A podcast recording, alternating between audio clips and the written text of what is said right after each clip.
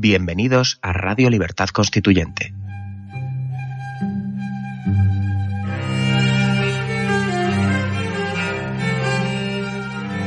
Están escuchando Radio Libertad Constituyente con don Antonio García Trevijano.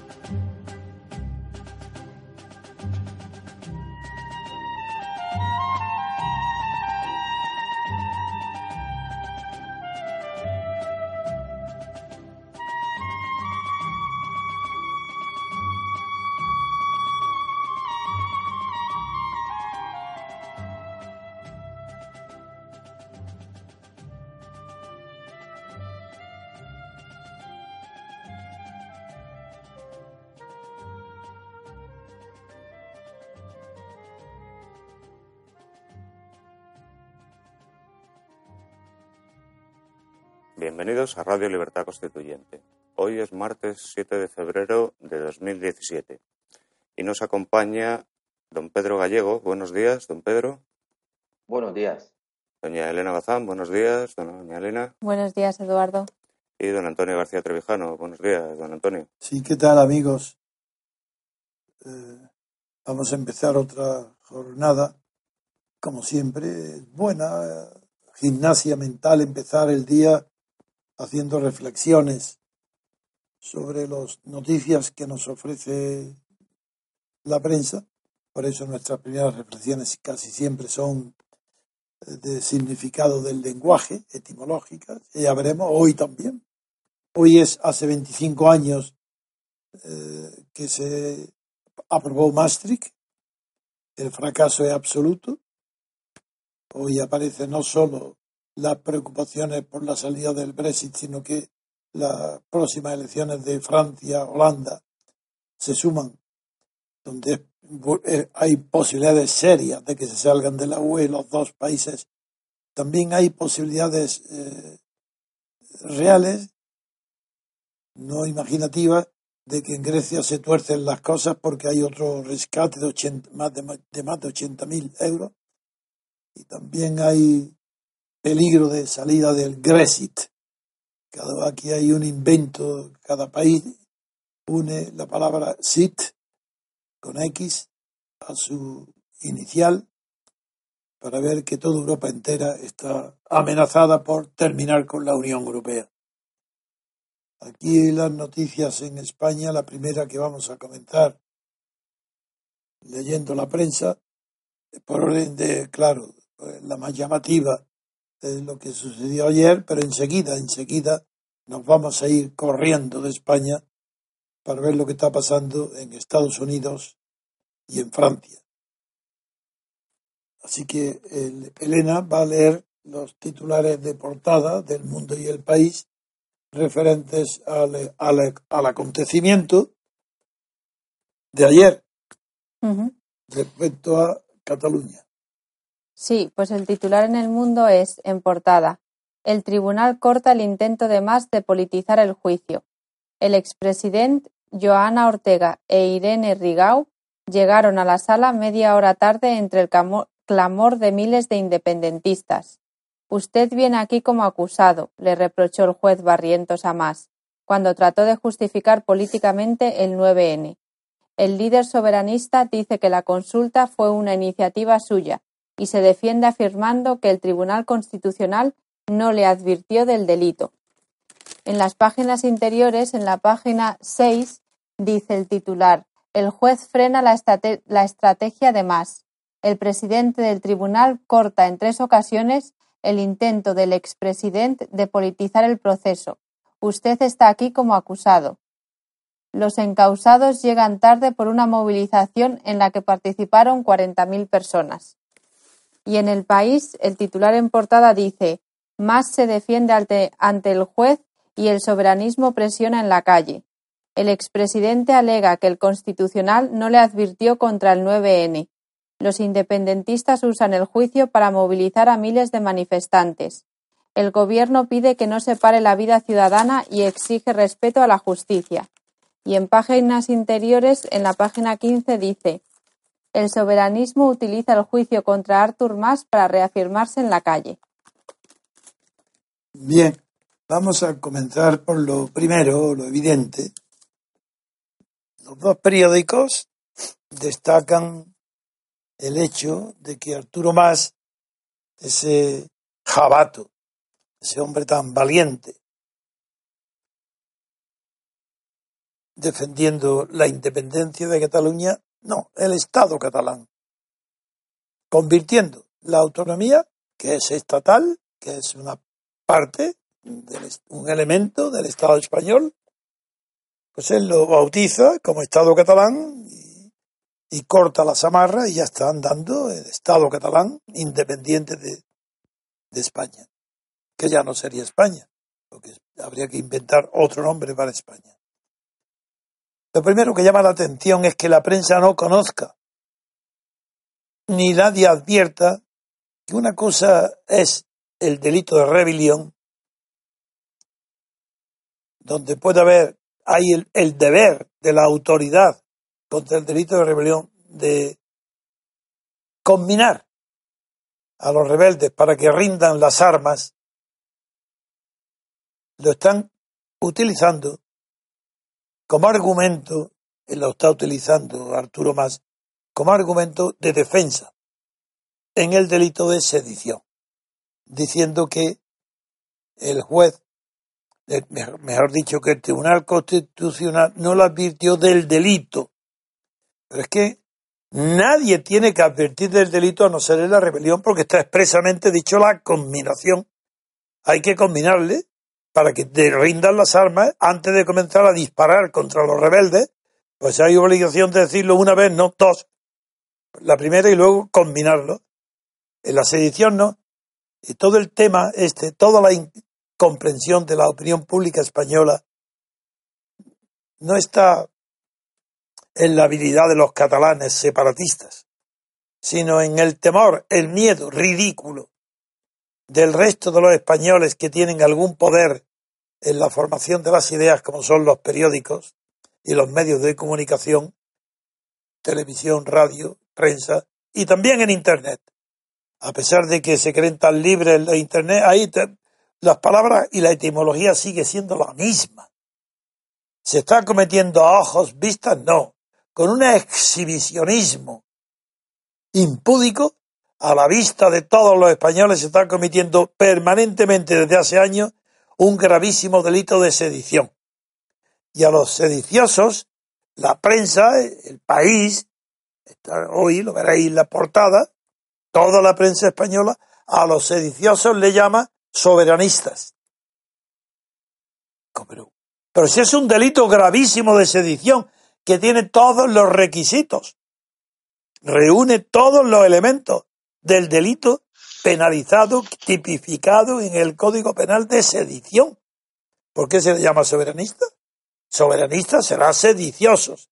Ahora bien, al convertirse en un fenómeno masivo, tolerado por la prensa del resto de España, no solo la catalana, si los sediciosos son admitidos como una especie de doctrina, en lugar de llamarse soberanismo, ¿por qué no la llaman sedicionismo?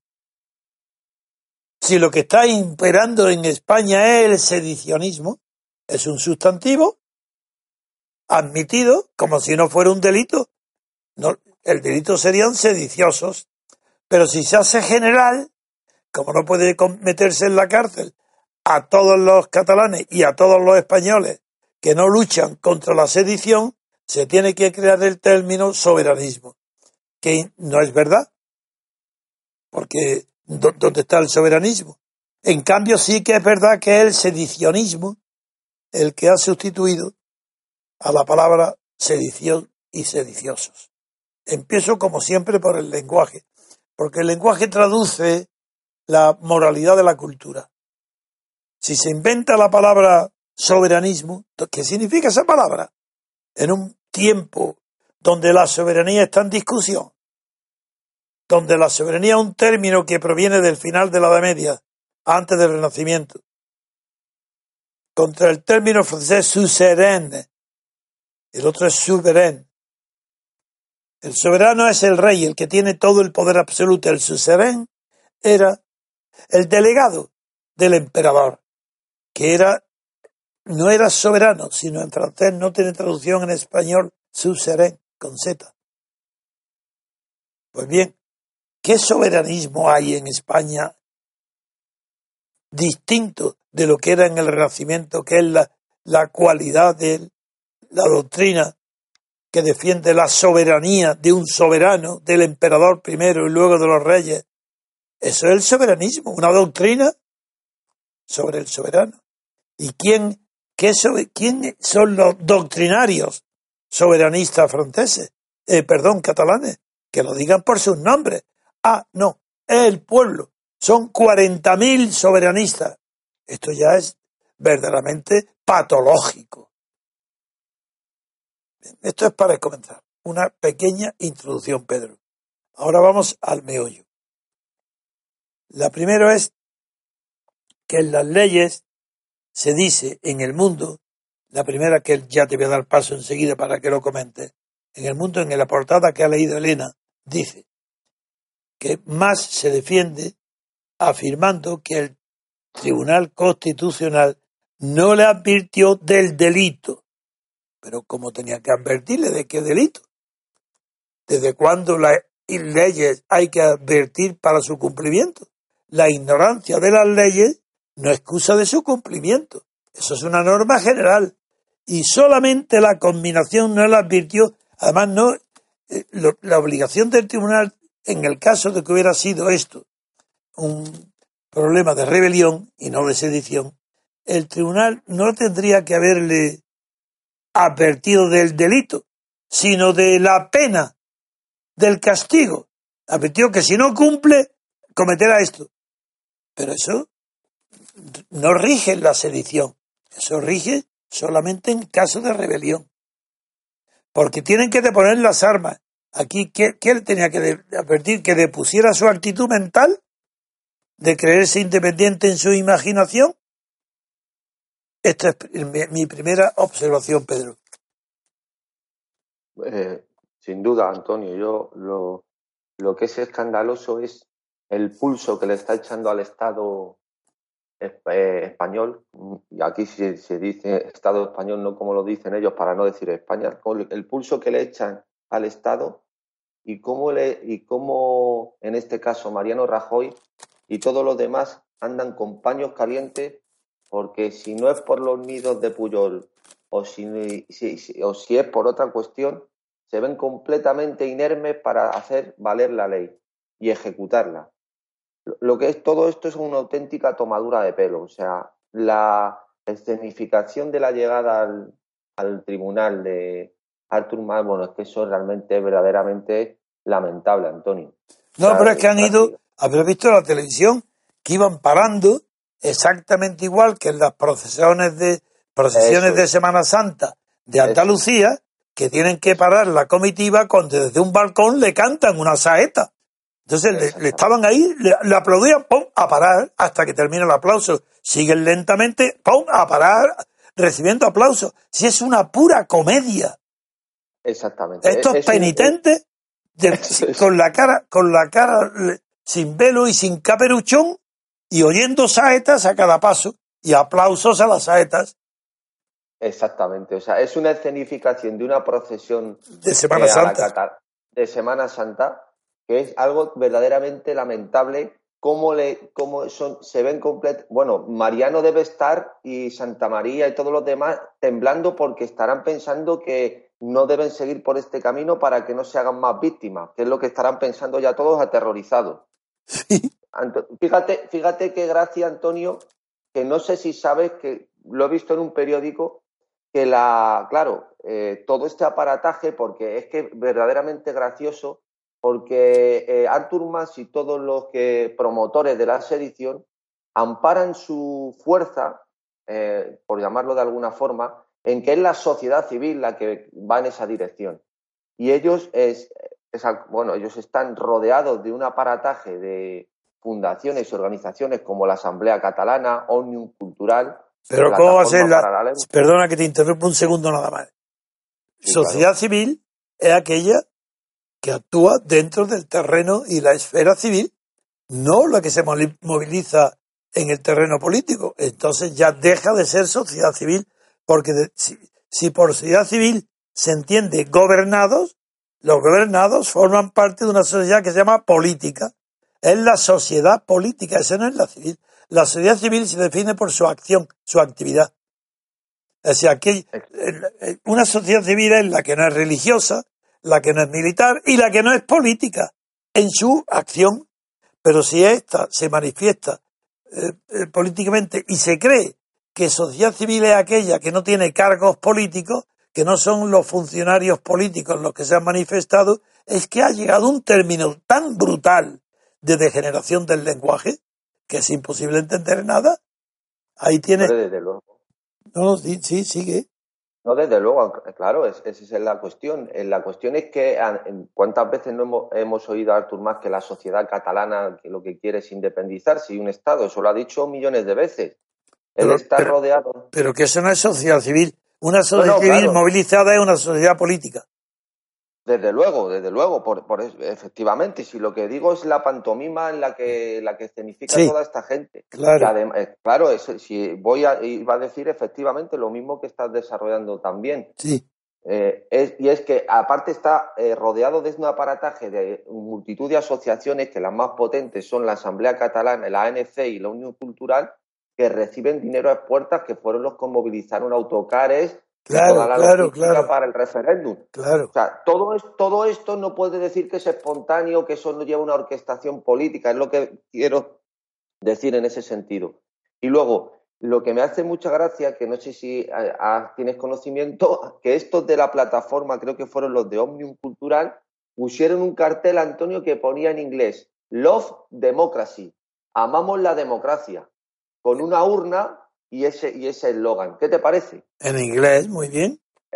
para reclamar la atención de los países extranjeros y encima amamos la democracia. O sea, eh, lo, lo, más, lo más siniestro de todo esto no es que ya se hayan hecho con el poder y el dominio en Cataluña, sobre todo con, a través de la inmersión lingüística, que es la herramienta fundamental para separar, no para unir. El lenguaje se usa para separar, no para unir, sino que encima lo más impresionante es que como eh, Antonio esa idea del derecho a decidir y del derecho de autodeterminación ha calado en el resto de España. O sea, eso es lo peor, que están contagiados todos los españoles. Los que más inteligentes se creen, los que más sabios eh, van como, por todos los programas de televisión. No, todos los tertulianos y todos los periódicos y todas las personas que con buena fe te miran a los ojos diciendo, hombre, te miran, diciendo, hombre, claro, si votáramos todos los españoles, muy bien, eso sí, qué ignorante, Dios mío, España hundida por el franquismo, porque todo eso procede de, no de creer que la unidad de España es franquista y que por tanto es una opinión. Sin Franco podemos opinar que no es una unidad, vamos a dividirla, porque la unidad de España es una idea franquista. E, es algo horrible. Y como aquí, y como aquí nadie quiere parecer franquista, porque en España nadie tiene un padre ni un abuelo, ni él cuando joven era franquista, no hubo uno solo. Porque hoy tienen odio a hacer lo que hacía Franco. Entonces tienen que demostrar que ellos no, ¿cómo van a ser franquistas? ¿No ves que hacemos lo contrario de lo que hacía Franco? Pepe. Ese es Pepe. Y no digamos Arturo Más, porque ¿de qué está presumiendo Arturo Más si tiene la cobardía intelectual? Hablo, no moral, esa, la, cobardía intelectual que dice literalmente lo que dice la prensa en los dos periódicos. Yo no lo pierdo el tiempo en oírlo. Dice que, no, que Arturo Más se defiende diciendo no sabía que estaba cometiendo un delito. ¿Os dais cuenta de lo que esto significa? Decírselo a un gitano que roba una gallina, y perdón por el gitano, porque ya no roba gallinas, ahora va en automóvil. Pero, ¿cómo que no sabía cometer un delito? Y que no se lo advirtió el Tribunal Constitucional. Esto es una cara dura. Es de un cinismo tan brutal de que va por terreno conquistado. Es decir, están despreciando al tribunal y el tribunal sí le advierte tímidamente, oiga usted que usted está aquí como acusado, porque venía, porque Arturo Más le daba lecciones de democracia y de soberanismo al Tribunal Constitucional. Es verdaderamente la situación de España es gravísima, pero es gravísima no por los delincuentes políticos como más, sino por los delincuentes instalados en el gobierno de Madrid. Toda autoridad española que no denuncie ni persigue un delito de sedición está cometiendo el delito de dos delitos. Uno, de colaborar, de no castigar, no, primero es de colaborar con la sedición y se llama eso en el artículo 548 se le llama ya promotores del delito. El que no hace nada lo está promoviendo. El promotor activo es el catalán. Y la, el conspirador o promotor que lo tolera, eh, fuera de Cataluña, pues también es un partícipe en menor grado de pena, pero igualmente incurso en el delito de sedición el resto de España. Eso es, es que hay que conocer un poquito del Código Penal, nada, ya sabéis que yo no soy penalista, pero hombre, sé lo que es el, delito de sedición. Y aunque el Código Penal lo ha incluido dentro de las figuras delictivas contrarias a la Constitución, figuraros qué cuidado ha tenido el legislador español de no ofender al catalanismo. Porque le está diciendo, el tribunal tenía que decirle a Arturo Más, no, no, usted está cometiendo un delito contra la Constitución española, contra España no, porque el delito de sedición está regulado no contra delito contra el orden público, no, no, sino delito contra la Constitución. Si España, si no se deroga la Constitución y no hay delito de sedición. Y como la Constitución no se cumple en uno solo de sus términos, está derecho derogada, derogada porque se llama una eh, lo que la, una ley obsoleta una ley contra costumbre. Bueno, la Constitución española es una ley obsoleta. No, ni siquiera obsoleta, nunca llegó a aplicarse. Y las costumbres políticas son superiores a la Constitución. España está regida por usos y costumbres políticos, no por leyes escritas en una Constitución. Son los usos y costumbres políticas los que están dirigiendo eh, todas las cuestiones referentes al ámbito público de la vida española. Y dentro de esos usos y costumbres está el catalanismo separatista. Es un uso y una costumbre que se, se admita como normal en toda España, que no se llegará a separarse por, falta de recursos materiales, por incompetencia, por falta de, por falta de armamento para una guerra civil, no lo sé, pero por muchos motivos no se llegará a consumar la sedición. Pero mientras no se consuma, catalanes y resto separatistas, sedicionistas y soberanistas, todos juntos, junto con el resto de todos los españoles, están admitiendo como una costumbre el hecho normal del soberanismo, para no decir sedicionismo. Eso es, Pedro, mi primera introducción al tema. Y yo sé que tú piensas igual, Sí, ah, pero hay una cosa que has dicho que me parece muy, muy, muy importante y que, es la última, el último análisis que has hecho, que es que no se rigen actualmente la política y España no se rige por la ley. Por leyes escritas no. Por leyes escritas no, ni los tribunales aplican leyes escritas. Es tan, es tan cierto lo que estás diciendo, es tan cierto que la propia los propios medios de comunicación y los propios políticos distinguen entre partidos constitucionalistas y partidos no constitucionalistas. Y entonces yo quiero hacer la siguiente pregunta. ¿Es que caben, caben triángulos al margen de los polígonos de tres lados? Es decir, ¿pueden existir partidos inconstitucionalistas dentro de una constitución? Pero ¿cómo puede ser eso posible? Es decir, ¿cómo pueden ellos mismos admitir que dentro de un Estado que en, el que la norma básica eh, es la Constitución, puedan existir partidos anticonstitucionalistas? Eso ya lo dan por válido.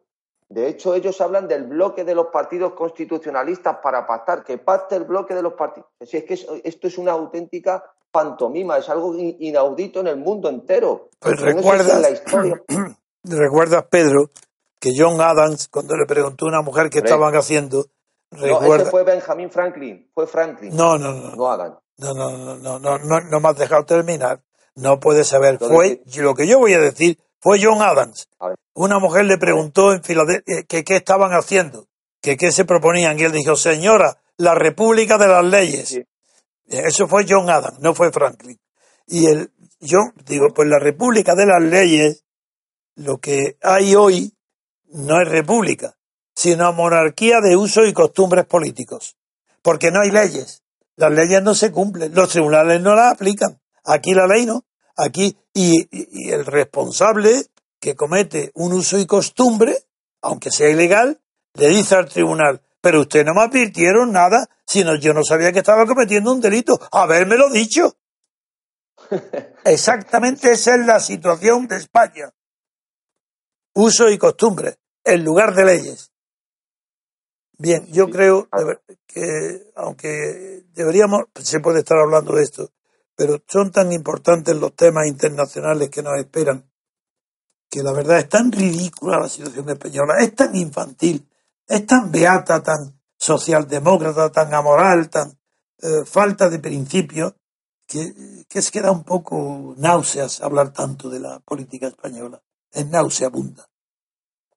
¿Y qué, qué voy a hablar ahora de quién? De nada, ni de Podemos, ni de nadie.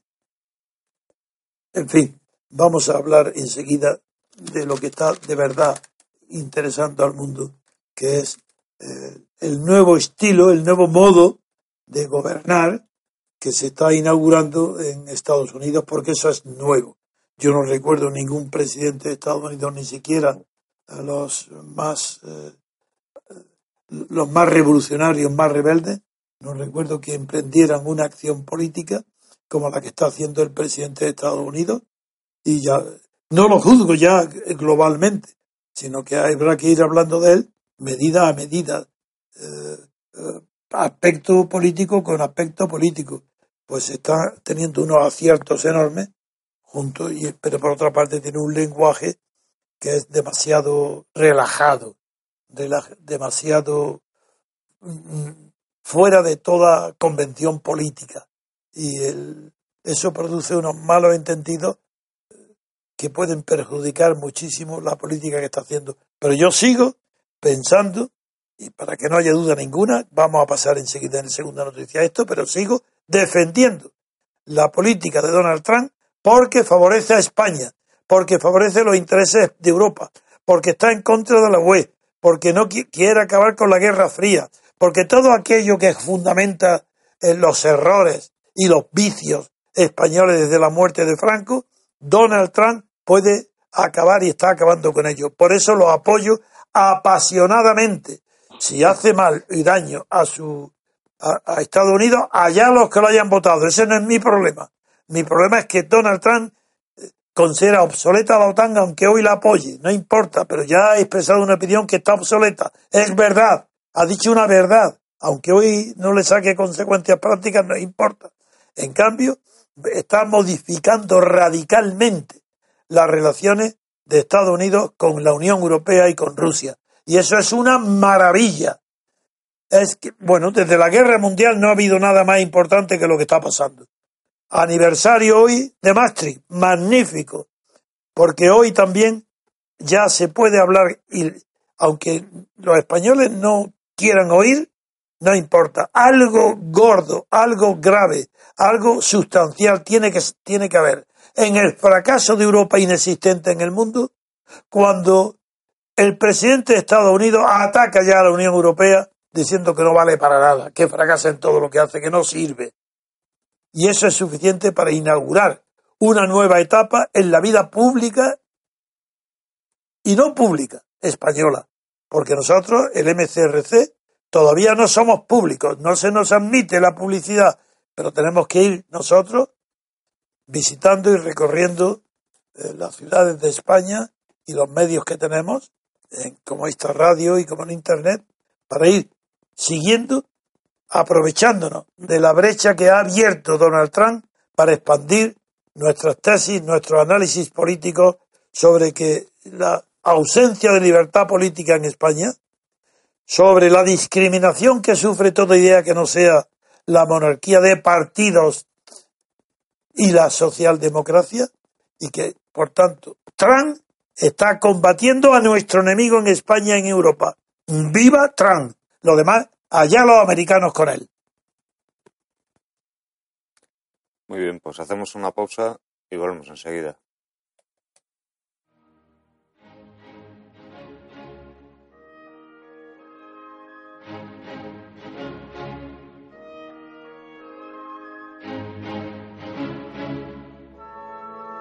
A todos los simpatizantes y seguidores del MCRC.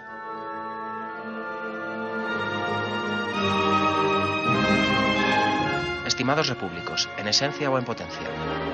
Seguramente alguna vez os habréis planteado el dilema de si es adecuado o no asociaros a nuestro movimiento. Os aseguramos que todos en el MCRC hemos pasado por esa etapa durante más o menos tiempo, pero finalmente hemos llegado a la conclusión de que si realmente sus principios coinciden con los nuestros, estamos siendo incoherentes si no nos unimos, y cuanto más tarde sea, peor. Desde la Junta Directiva os aseguramos que todos los asociados cuentan a la hora de adoptar decisiones, y no habrá idea ni iniciativa que parta de vosotros sin ser considerada debidamente, ya que, de hecho, todos podemos ser útiles si sabemos lo que podemos aportar y lo llevamos a la práctica, ya sea mediante nuestros conocimientos o colaborando con una cuota periódica, en función de las circunstancias y siempre voluntariamente, ya que la pertenencia al MCRC no dependerá de ello. Actuando así, veréis que vuestra experiencia en el MCRC es como un paseo cuesta abajo. Estamos deseando contar con vosotros, abiertamente, sin reservas y convencidos de ser dueños de vuestro destino. En definitiva, libres. Cada día el número de asociados va en aumento y necesitamos ser muchos más, ya que nuestros objetivos son ambiciosos, pero sabemos que en el fondo su consecución depende de que colectivamente seamos capaces de transmitir con convicción nuestros principios y es cuestión de tiempo que se extiendan como un reguero de pólvora encendida dentro de la sociedad civil, tan ansiosa de libertad como nosotros, aunque sea por medios distintos. Hemos pretendido que asociarse al MCRC sea lo más sencillo posible. Únicamente os pedimos que accedáis a la web mcrc.es y encontraréis toda la información sobre nosotros, nuestros principios y nuestros objetivos. ¿A qué esperáis? Unidos lo conseguiremos. Os esperamos. Os necesitamos. MCRC.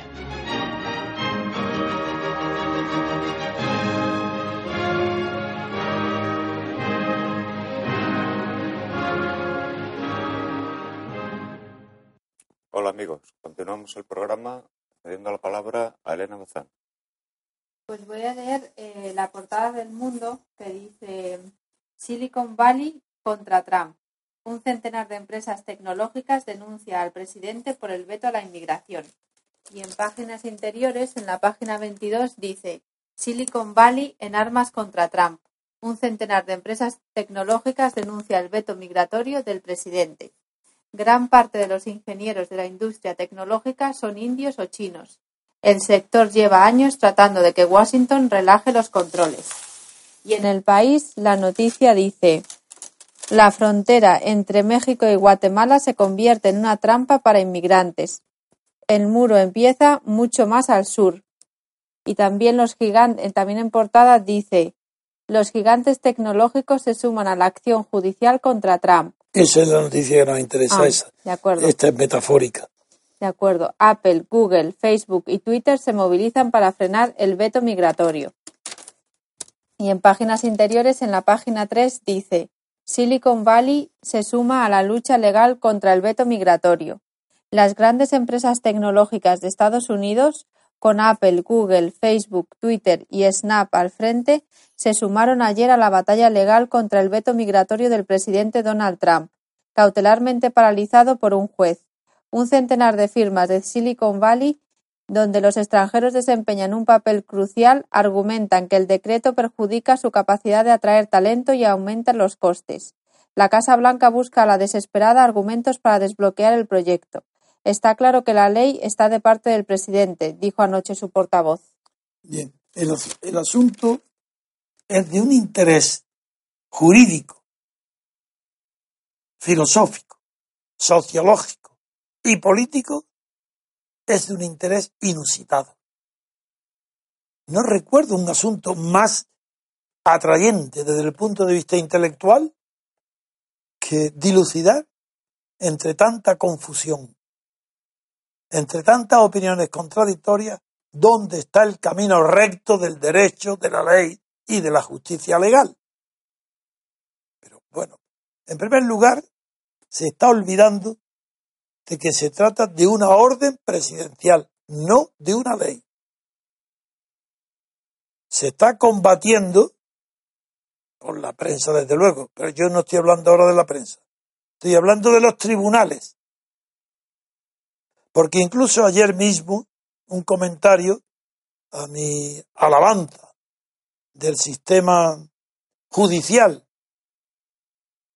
de Estados Unidos, que yo lo considero un verdadero poder, y lo repito, verdadero poder, porque aunque los miembros de la Corte Suprema sean designados por el presidente del poder, por el presidente de Estados Unidos, por el poder ejecutivo, sin embargo, como son vitalicios, se ha demostrado que su independencia real es mayor que la que hay en todos los demás sistemas del mundo. Y aunque sea cierto que si el ser inamovible no quiere decir que las sentencias de ese juez que no se puede cambiar, echar de ahí, sea justo, sin embargo, sí se puede decir que es leal. En primer lugar, si es leal al que la ha nombrado, como el puesto el vitalicio del Supremo, de la Corte Suprema, y en cambio es un periodo de cuatro años el de el presidente, eh, muy poco tiempo después cambiará de presidente y ese magistrado del Supremo de Estados Unidos ya no tiene un deber de lealtad frente al que de fidelidad al, al que le ha mandado. Y el deber de lealtad a su función es superior al deber de fidelidad. Quien no distingue entre fidelidad y lealtad no sabe de lo que estoy hablando, ni sabe que uno de los grandes filósofos de Howard, de la época donde estaba William James, donde estaba Percy, donde estaba Santayana, Rossi, escribió un libro muy bueno sobre la fidelidad y el título, pero en realidad era sobre la lealtad. La lealtad es, eh, es una fidelidad a las causas y la fidelidad es una lealtad a las personas. Lo digo inversamente para que se entienda. Pues bien, el sistema americano es verdadero poder. Aunque hay algunos que me lo discutan y se atreven a decírmelo por escrito, porque olvido que está nombrado por el presidente. Yo no digo que sea el sistema perfecto de independencia del poder judicial. Lo que digo es que en Estados Unidos es un, el, la Corte Suprema es un, representa un verdadero poder judicial. Y ese poder judicial no está solo en la Corte Suprema, sino que, de, como dije y tanto repito que observó Tocqueville, porque fue lo que más le llamó la atención, que el sistema judicial de Estados Unidos es de tal envergadura, de tal importancia, de tal independencia, que un juez de, en primera instancia, como ha sucedido hoy eh, con Trump, que es un juzgado de primera instancia, el que ha paralizado, suspendido una orden presidencial. ¿Eso no es poder? ¿Cómo se me puede discutir que eso no es verdadero poder? Si es un juez. Luego la Corte de Apelación, ya veremos al final en qué queda, y luego finalmente queda la Corte Suprema. Pero ¿por qué es poder? No es para imitar en, en Europa, porque no tenemos esas tradiciones. y porque el sistema que yo propongo en mi teoría constitucional, dado que hoy el, el cuerpo de técnicos de la abogacía y de la justicia es tan enorme, se ha desarrollado tanto porque ha tenido, ha habido una metástasis del poder legislativo, porque invade con leyes todos los sectores ocultos, todos los más pequeños rincones de la sociedad están invadidos por leyes y por decretos leyes. Pues por eso digo que el sistema judicial de Estados Unidos es verdadero poder. y como es un verdadero poder, hay que juzgar ese poder que, que tiene la judicatura, el poder judicial, en relación con lo que está hoy se está combatiendo en Estados Unidos. Y no se está combatiendo una ley emergida, salida de la Cámara de Representantes y del Senado.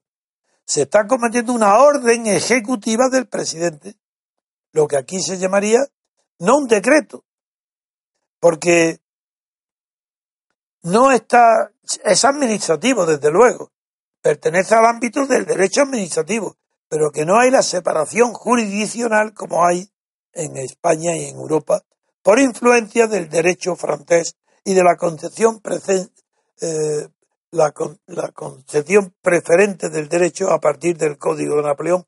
Pero ya en Alemania también, aquí en Europa hay antecedentes para no juzgar estas cuestiones desde el punto de vista puramente administrativo. Así que no es que extraño completamente a Europa lo que eh, el conocimiento y la comprensión de lo que está sucediendo ahora en Estados Unidos. Porque el presidente ha dado una orden y esa orden no es universal como una ley, porque ha dado una orden para eh, prohibir la entrada en Estados Unidos de los ciudadanos de siete países, no de todo el universo. Eso no es una ley, es una orden presidencial ejecutiva.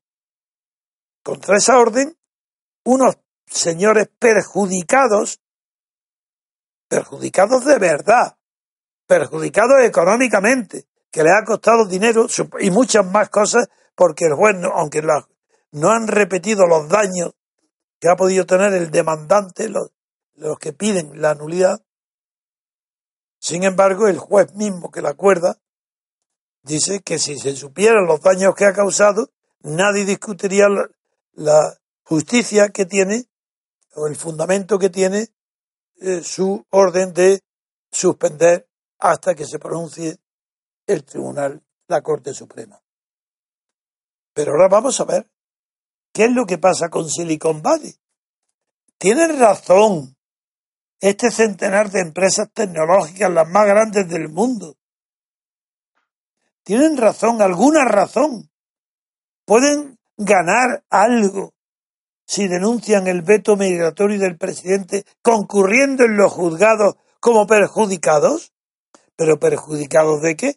Porque tienen el 37% del personal del Silicon Valley son extranjeros porque gran parte de los ingenieros de la industria tecnológica del Silicon Valley son indios o chinos.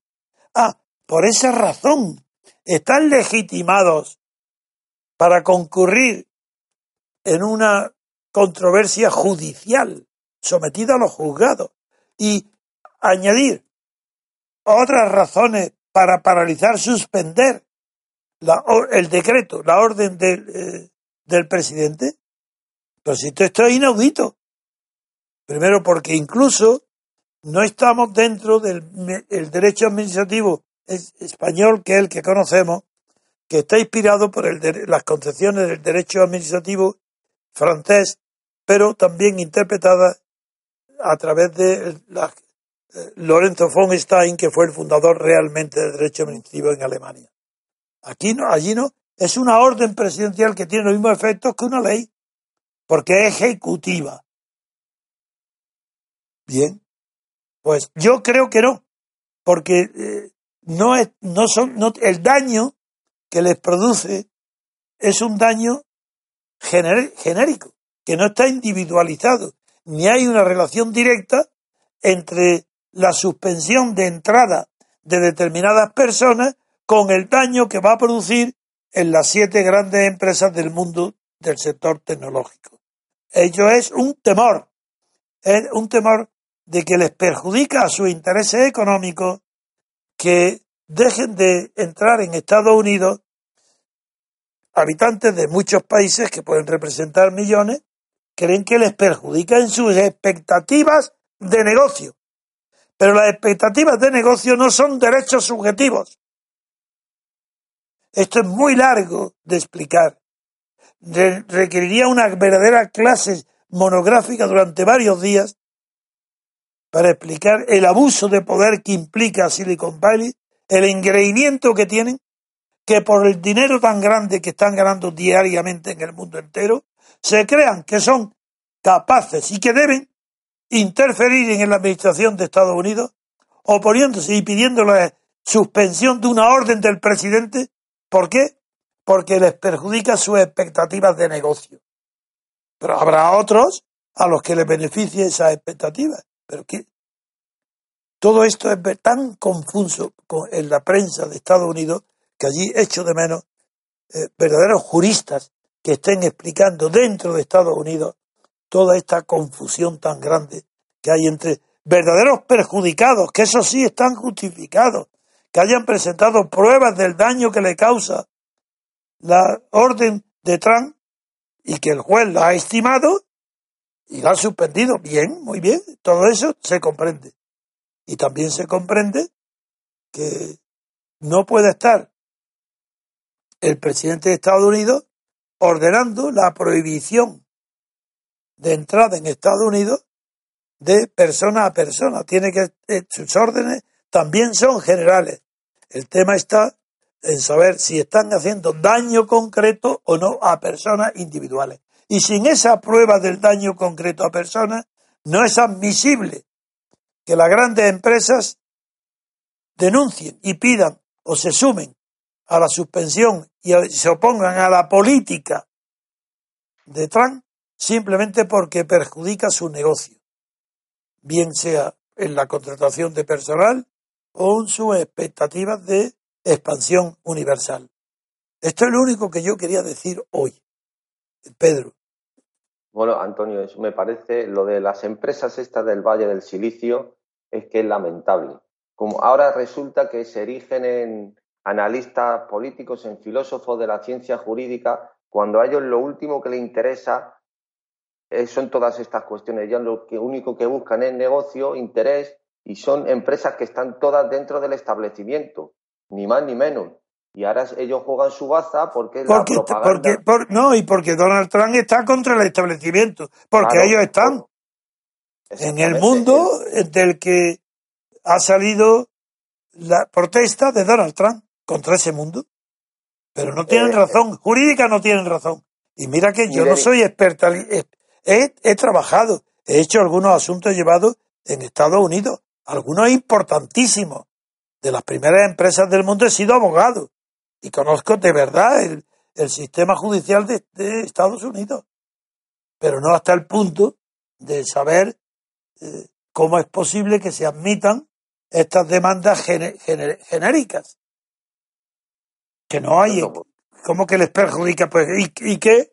Anda que no habrá otros millones de empresas que todos los días se perjudican y otras se favorecen con las decisiones de los gobiernos.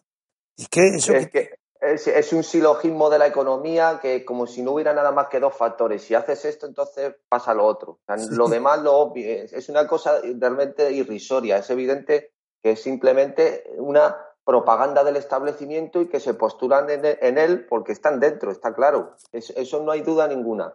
Lo que, lo que me interesa mucho, Antonio, es que incluso mucha gente que está, bueno, que se postula a favor de Donald Trump, se ha enervado por la decisión del juez, considerándola incluso como que va en contra de la democracia, porque se está eh, vulnerando las decisiones del presidente. Con lo cual, me, he dado, bueno, es que me he dado cuenta que no tienen absolutamente ni la más remota idea de lo que es el sistema judicial americano.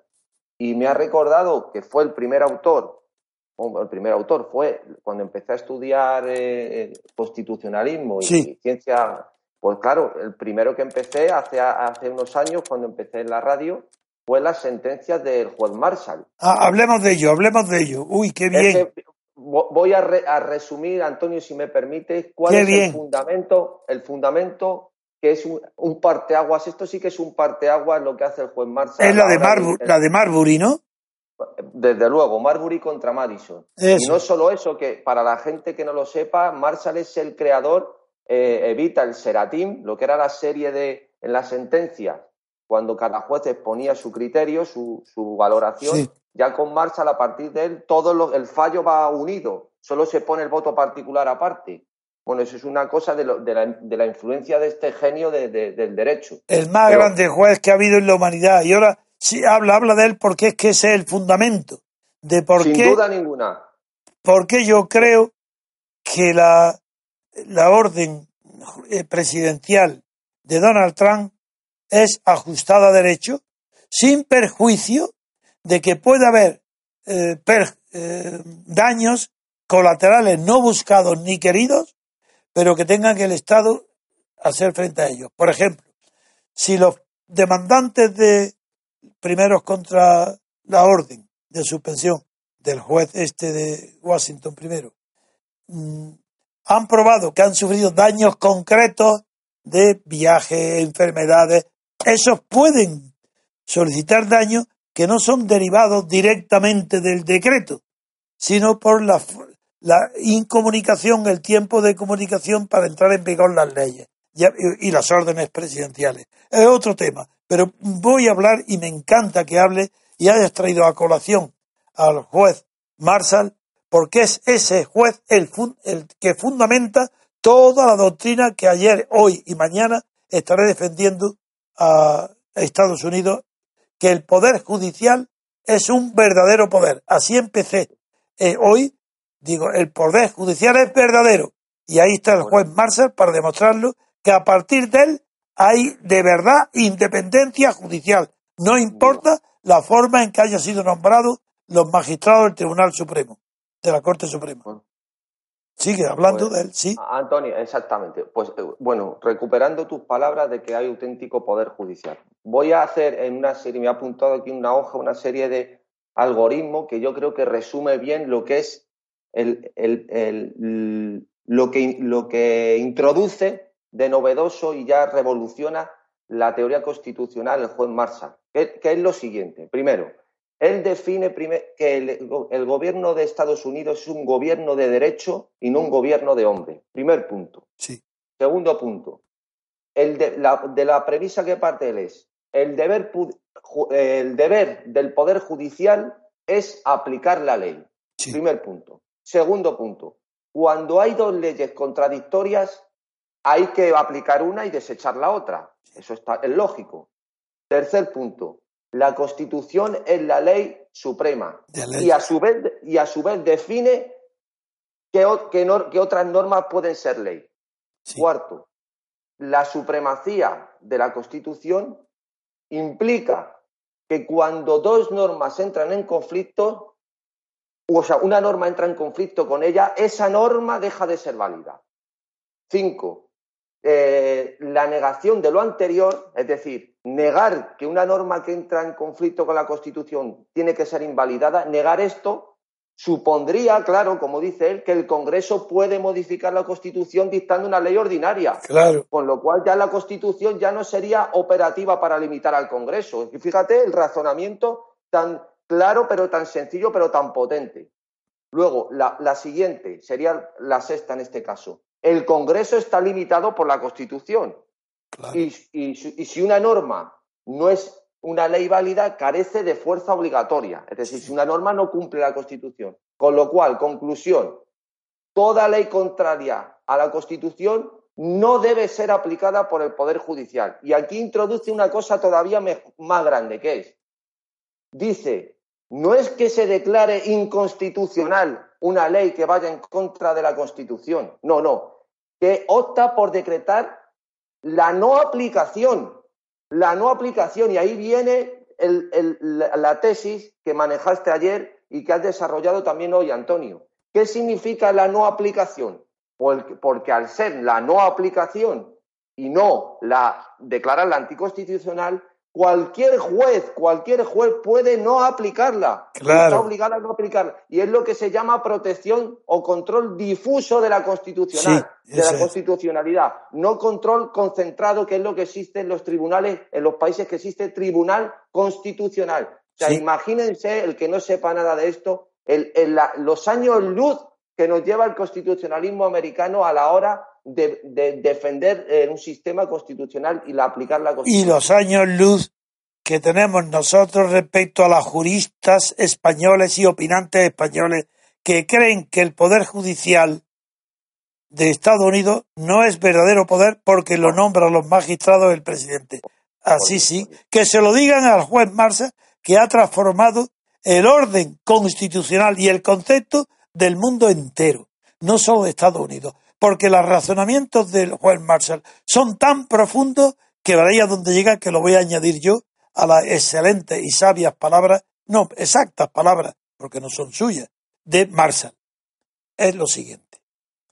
Es tan grande Marshall y tan sencillo y tan elemental y tan lleno de sentido común que de él arranca el fundamento de la separación de poderes. Sin Marshall no interviene en la Constitución, es posterior. No, es un juez moderno. No tiene nada que ver con la Constitución, ni por tanto con la separación de poderes que hay en la Constitución. Pero el juez Marshall descubre con una sencillez pasmosa que la separación entre el poder legislativo y el poder ejecutivo es la misma que existe entre la nación y Estado. Esto es revolucionario. En Europa, hasta él no se, no se conocía con esa sencillez. La diferencia entre nación, la nación hace las leyes, el Estado las ejecuta. El boletín oficial del Estado es una traición a la sociedad civil, que forma parte de la sociedad. Boletín oficial del Estado es una contradicción del derecho. No puede haber derecho si hay boletín oficial del Estado. El boletín oficial tiene que ser de la nación. La separa no podría haber, es más, mi descubrimiento reciente de que Hitler y Mussolini y Franco no fueron nacionalistas, sino estatalistas, arranca de las consecuencias que extraigo del juez Marshall, de la distinción entre nación y Estado. Y uno de los motivos por los cuales admiro y respeto al Estado de Israel contra la ignorancia que me ataca porque cree que es mi debilidad, porque le tengo simpatía, no es esa.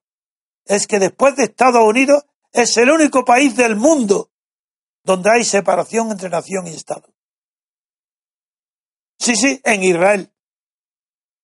Israel está, desde el punto de vista constitucional, más avanzado que todo el resto de Europa, porque separa nación y Estado,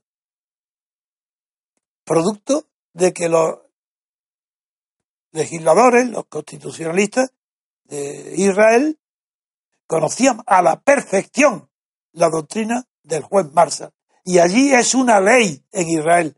Como no hay constitución escrita, pues son esas opiniones doctrinales, esa doctrina de juez Marshall la que sirve allí de ley, la doctrina del juez Marshall. Por eso le tengo admiración y respeto. Rodeado por los pueblos fanáticos que quieren destruirlo, pues es natural que yo no quiera que se destruya Israel, porque no hay otro foco de civilización más fuerte en ese, en ese sitio.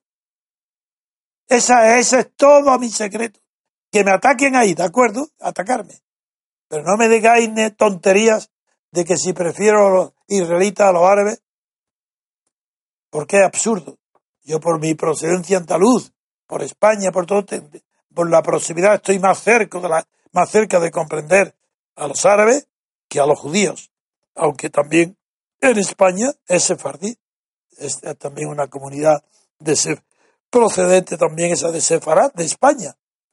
En fin, Pedro, yo creo que es una maravilla la emisión de hoy porque has puesto tú y yo los dos con una inmensa claridad por qué es muy posible todavía que Trump gane el, el conflicto con las grandes empresas y contra todo el establecimiento americano, con las excepciones que pueden derivarse de los daños y perjuicios que tendrá que pagar el Estado a los daños particulares que haya ocasionado antes de que entrara en vigor esta ley o al entrar en vigor. No lo, eso no lo sé. El particularismo no lo sé. Lo que sí sé es que eh, una orden mm, del presidente no equivale a un decreto ley europeo. A un decreto sí. Por eso vamos a pasar a otro asunto porque hoy es el 25 aniversario de la fundación, no, de la fundación no, del Tratado de Maastricht. Así que un minuto de pausa musical y pasamos al Tratado de Maastricht. Volvemos enseguida, amigos. Estimados asociados, como seguramente habréis observado, este año de 2017 se ha iniciado ofreciendo un amplio panorama de acción para el MCRC que nuestro presidente y fundador, don Antonio García Trevijano, tiene previsto explotar al máximo preparando múltiples actos presenciales por su parte, a empezar de forma prácticamente inmediata. A nadie debe escapársele que, para ello, el MCRC debe disponer de los recursos necesarios para respaldar toda iniciativa que intente ser llevada a la práctica. Dichos recursos provendrán mayoritariamente de las cuotas que, como asociados, entre todos seamos capaces de aportar. Desde ese punto de vista, la Junta Directiva del MCRC agradece enormemente el esfuerzo realizado por todos aquellos asociados que, a lo largo del pasado año 2016, decidieron aportar sus cuotas voluntarias, y ruega que este año su voluntad de colaboración no disminuya, sino todo lo contrario, se incremente, gracias tanto a una mayor proporción de aportaciones en relación al total de asociados actuales, poco más de mil, de los que en promedio aportaron cuota una cuarta parte el año pasado, como gracias al objetivo que desde hace tiempo ha sido fijado consistente en duplicar nuestro número, haciendo que cada asociado consiga la incorporación de como mínimo una persona más a nuestro movimiento. El objetivo final debe ser el de conseguir nuestra plena autonomía financiera, evitando que, como viene siendo habitual, tenga que ser don Antonio quien finalmente se haga cargo de gran parte de los gastos ocasionados, detrayendo recursos de su patrimonio personal. Saludos a todos y feliz entrada de año. MCRC.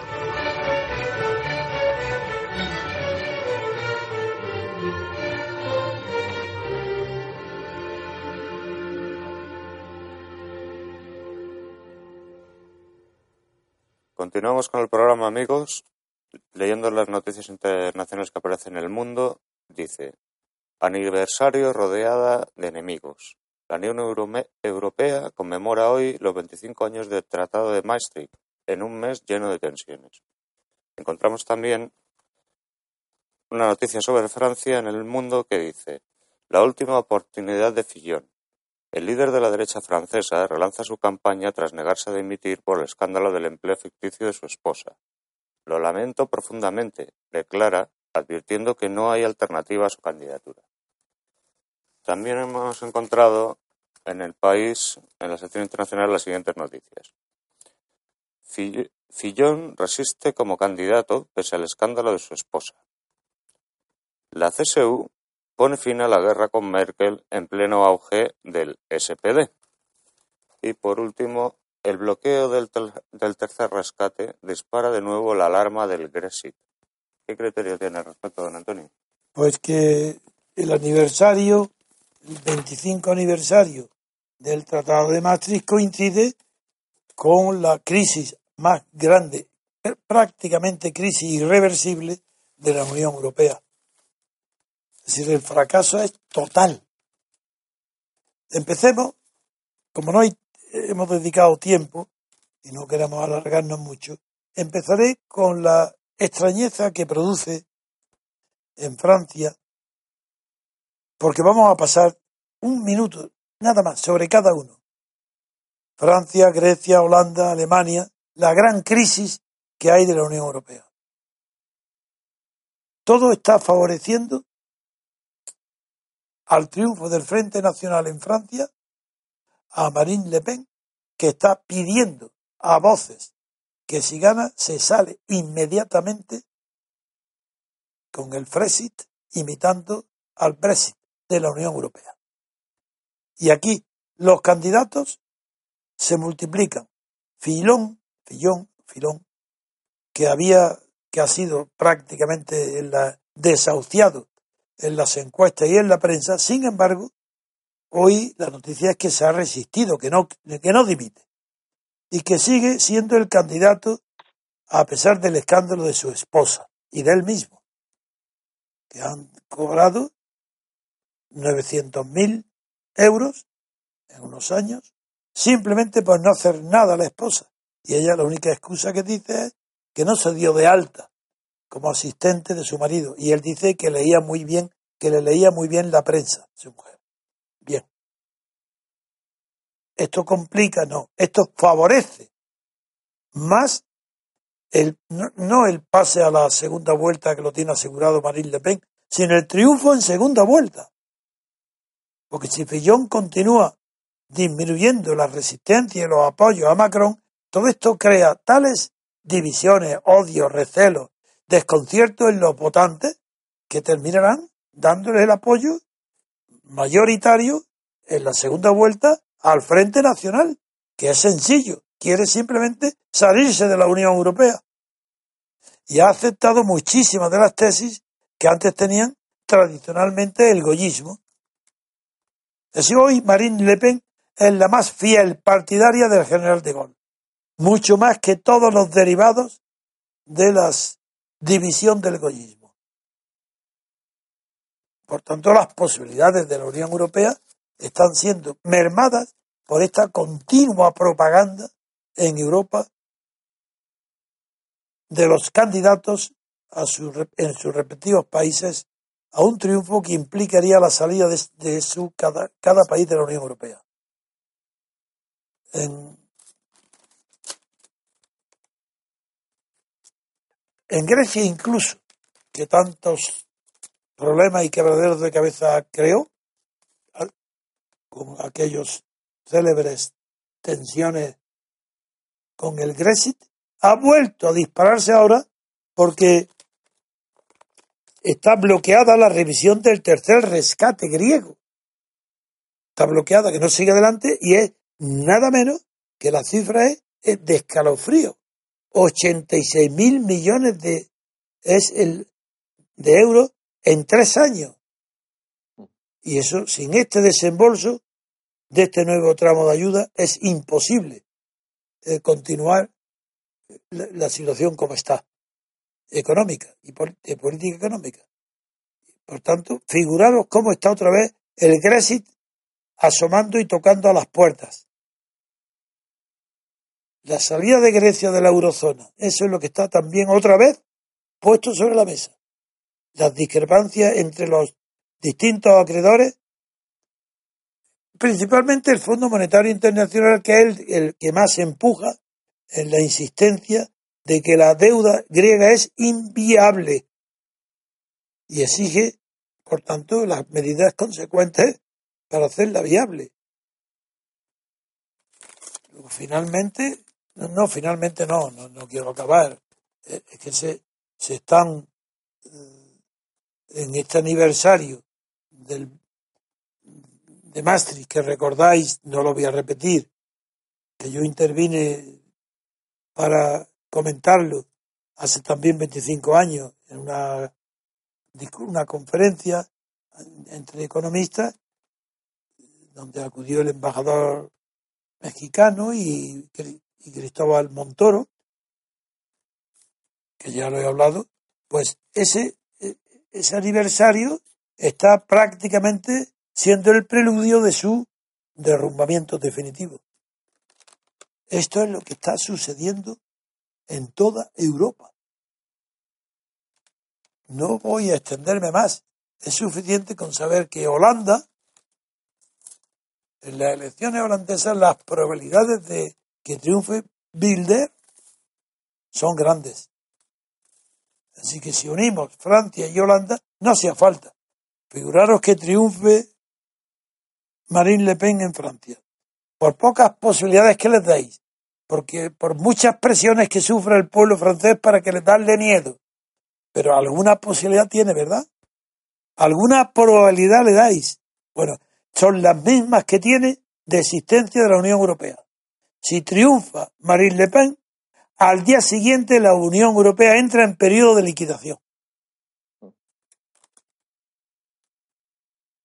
Bueno, y abundando en tus palabras, Antonio, la prueba, uno de, la, de los síntomas, no, de los signos en los que, de debilidad en los que se encuentra la UE es que el embajador americano propuesto para, ser, para estar en la UE, eh, que es por Donald Trump, que es Ted Malo, la propia UE lo califica de malévolo y el presidente y, de la eh, y el presidente no y lee eh, por las siguientes palabras porque ha entrado diciendo que el euro está en su recta final y el Brexit es el principio del fin. Imagínense el, el, embajador. el embajador. El terror que deben tener todos, porque claro, dicen que esas palabras no les gusta y que así no se puede colaborar. Pues yo creo que es un, signo claro de cómo está la decadencia absoluta de la UE, este castillo en el aire construido. Si yo no conozco a nadie en Europa responsable que crea en el porvenir de la UE, no conozco una sola persona pero incluso de los antiguos y forofos partidarios reconocen que se ha fracasado el proyecto, que ya nada, que ha terminado. Lo que no saben es que cómo que, que salir, que se puede sacar de él, cómo se puede derivar algo serio de él, eso no se sabe. En fin. Sin duda. Pues nada más, Pedro. Muy bien, Antonio.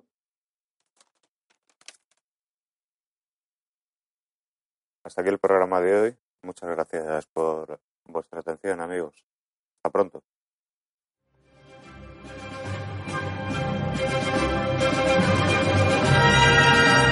Gracias por haber escuchado Radio Libertad Constituyente.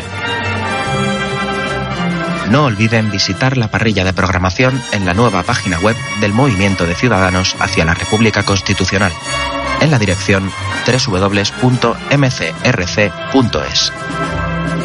Radio Libertad Constituyente la libertad viene en nuestra busca.